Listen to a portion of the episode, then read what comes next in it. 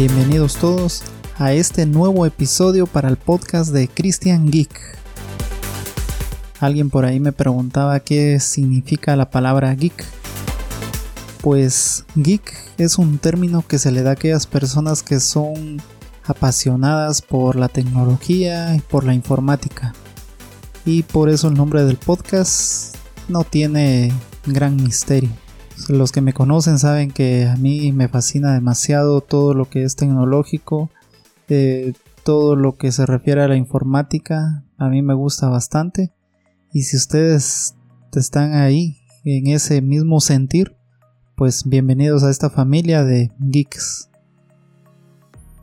Esto me pareció bien que como introducción, ya que gracias a, a sus comentarios y sugerencias, ¿verdad? De la gente que está cerca de mí o la gente que sabe lo que estoy haciendo con este proyecto. Entonces, gracias a sus aportaciones, aquí hay un concepto donde todos podemos aprender más.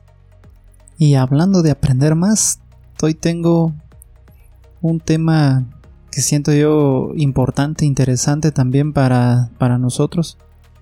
Cómo sacar el máximo provecho a mi PC, a mi computadora, a mi laptop cómo le puedo sacar el máximo provecho. Podrían pensar, ah, si yo siempre la aprovecho, yo ahí estudio, yo ahí trabajo, hago todo lo que necesito. Pero quiero ir todavía más allá. ¿Y por qué? Pues porque debido a la crisis que hay en muchos lugares, y hablo a la crisis no solo de aquí de nuestro país, Guatemala, sino que hablo a nivel mundial el reutilizar lo que tenemos a nuestro alcance creo que se ha convertido en algo muy común y también necesario para nosotros y para nuestro medio ambiente, para nuestra madre naturaleza. Porque se han dado cuenta ahora tanto desecho tecnológico, tantas cosas que hay inservibles y están contaminando demasiado nuestro planeta y creo que es necesario que nosotros aportemos tal vez eh, de la manera que nosotros tenemos al alcance, que es cuidar lo que tenemos y sacarle el máximo provecho. También pensando en, en lo que hacen muchos eh, hoy en día, ¿verdad? En las clases en línea, que aún muchos de nosotros pues las recibimos o nuestros hijos la necesidad de estar conectados en este mar digital que es el Internet, las redes sociales, los cursos, estar enviando correos, de entretenernos tal vez en una película, en un video en YouTube, las investigaciones, los trabajos y entre otras cosas, creo que nos han empujado a, a tener ahora algo más decente para realizar estas tareas y me refiero a equipos un poco más modestos. Ya, ya no podemos decir, ah, voy a usar un Pentium, un procesador Pentium 4, un Core 2 Duo. Debido a esta crisis, necesitamos algo más decente para poder utilizar todo lo que ya les mencioné, ¿verdad? Que nuestras clases, nuestras conferencias, todo lo que usamos hoy en día depende también de una buena computadora. Y que ahora, como, como les dije antes, ya no es un lujo, sino una necesidad tener estos equipos. Antes tal vez decían, ay, qué lujo tener una computadora. Hoy en día no lo es así.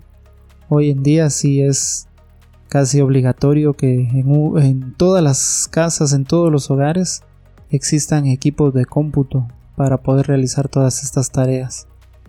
Conozco gente que no tiene las mismas oportunidades que nosotros. Les toca recibir eh, clases a través de, de su celular o en tablets y en casos extremos solo reciben instrucciones a través de WhatsApp. Les mandan ahí las tareas, mire, tiene que realizar esto, tiene que hacer el otro. Nada más o les mandan un archivo, un PDF y ahí está, tienen que ver cómo, cómo lo hacen, cómo investigan. A nosotros nos ha tocado pues tener la dicha tal vez de tener una computadora, tal vez no la mejor, pero lo tenemos y le tenemos que sacar el máximo provecho. Estaba pensando en todo esto y por eso quiero compartirles mi experiencia para poder sacarle el máximo provecho a, a mi equipo de cómputo, ya sea de sobremesa o ya sea una laptop. Así que si a ustedes les interesa esto, pues vamos a, entrar de lleno a este tema que creo que es bastante importante por nuestra situación actual. Vamos a hablar un poco de siendo optimistas. Tenemos ahora un equipo nuevo. Yo voy a pensar en que tengo una computadora nueva. Entonces, ¿cómo voy a sacarle el máximo provecho a esta computadora que acabo de comprar? Imaginémonos que ahorita tenemos nuestro equipo, lo sacamos de la caja y que lo primero que encontramos, aparte de que tal vez nos dejamos llevar por el color, por la marca, por lo que tiene, y eso de que tiene, pues ojalá si lo meditamos bien ya tenemos lo que nos va a servir, lo que va a ser necesario para poder desenvolvernos en, en nuestras actividades diarias. Ya pensamos nosotros en su procesador, en el disco duro, en la memoria, en todas las características que se van a adaptar a lo que yo necesito. Y luego, al comprar este equipo, sabemos que como es nuevo, vamos a encenderlo por primera vez. Y normalmente es un Windows el que viene preinstalado. Cuando lo arrancamos, empieza toda una configuración que últimamente a veces como que complica un montón todo lo que hay que hacer. Hay que agregar un correo de Microsoft, hay que ponerle contraseña que un PIN y si es una máquina que trae detector de huella, pues hay que configurar las huellas, todo eso. Y al final llegamos a nuestro escritorio. Pero desde ahí yo siento que desde la configuración hay cosas que nosotros no necesitamos. Por ejemplo, eh, configurar el correo. Puede ser por seguridad. Ellos dicen que ha de ser seguridad.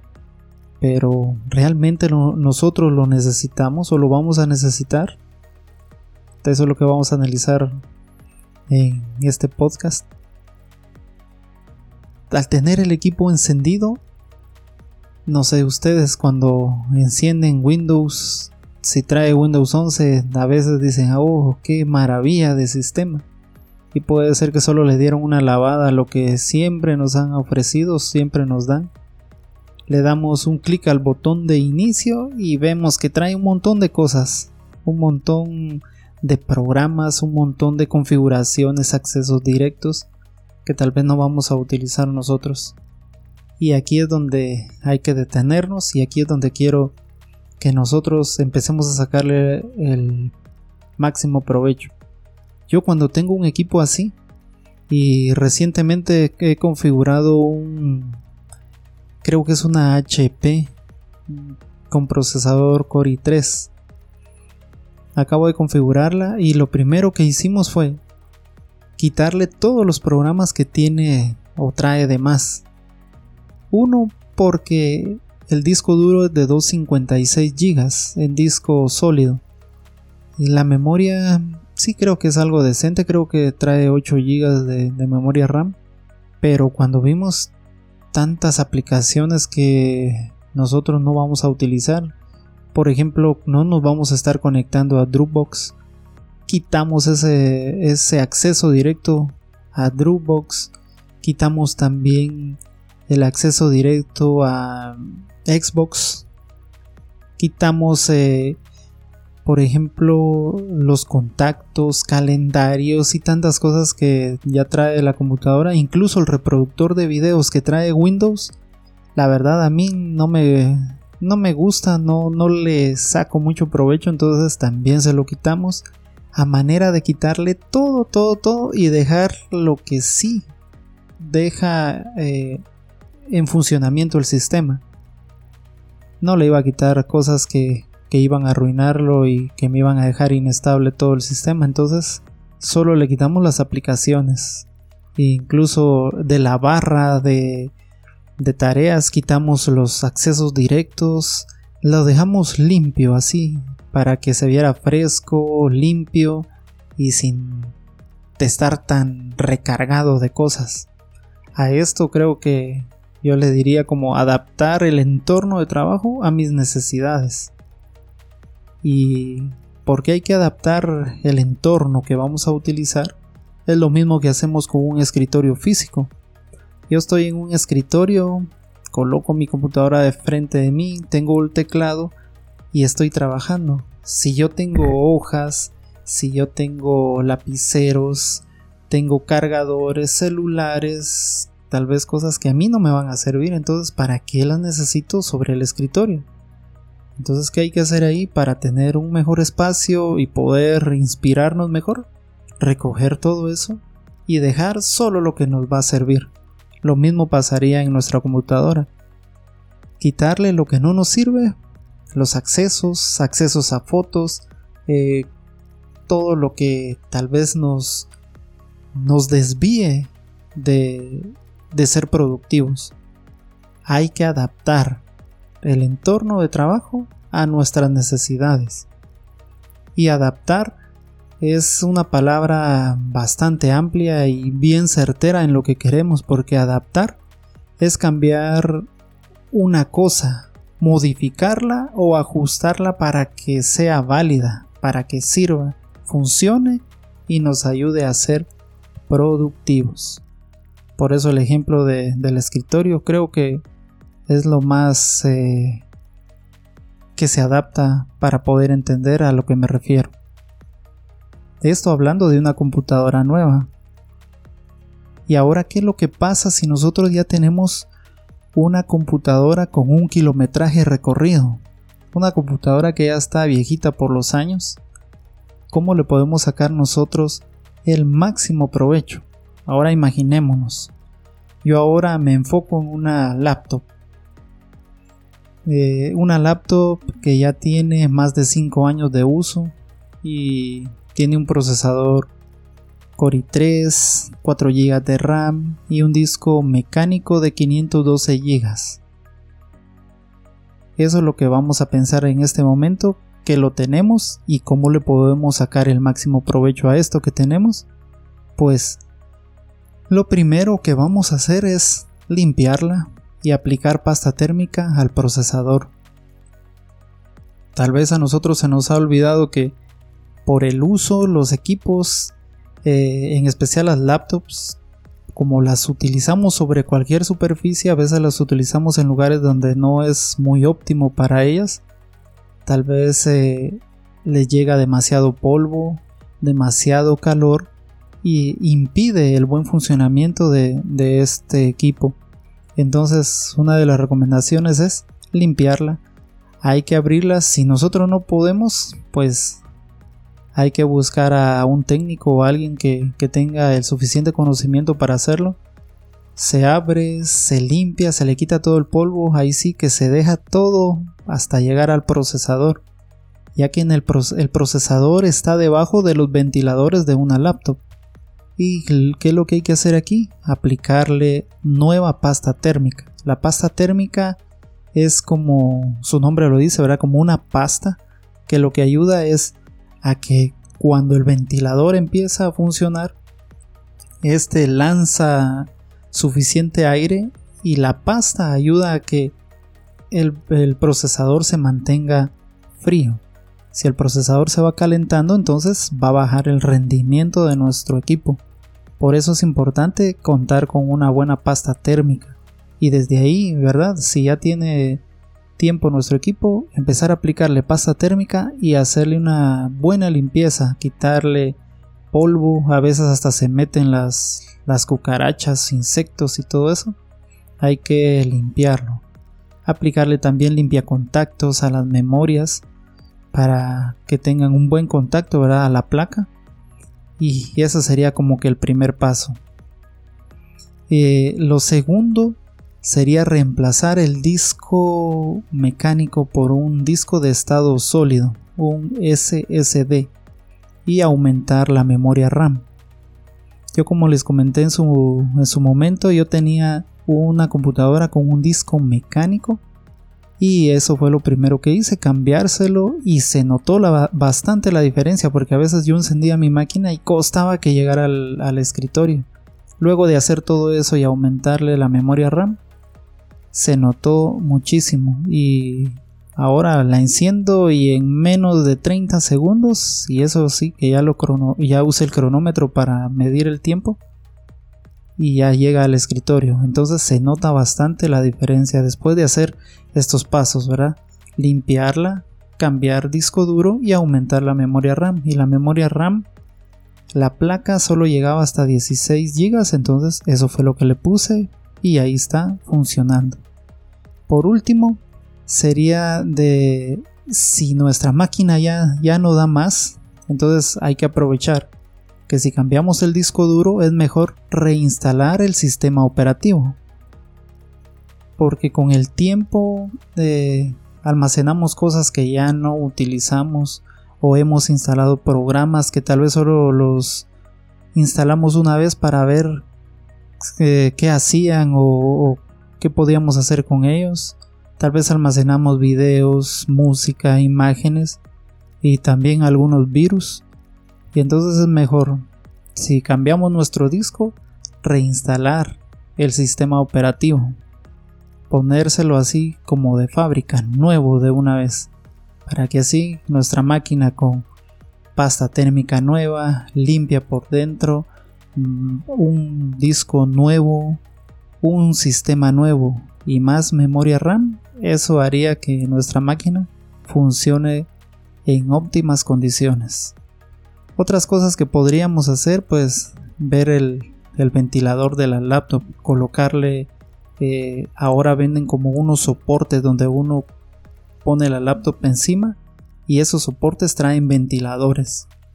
Otra cosa también es utilizar un teclado o un mouse inalámbrico para que la laptop no la tengamos sobre nuestras piernas. A veces he visto que algunos están en su cama y ahí tienen su laptop y la cama con las sábanas, eh, esas lo que necesitan es tener buena ventilación, entonces no es muy aconsejable mantenerlas en lugares así calientes o cuando nosotros ponemos las manos encima de ellas, también generamos un cierto calor que no les hace muy bien, entonces por eso digo yo que es mejor tener un teclado y un mouse inalámbrico para que la laptop esté un poco retirado de nosotros y nosotros solo podamos usar el, el teclado y el mouse por aparte y usar nuestra laptop en un lugar que esté bien ventilado.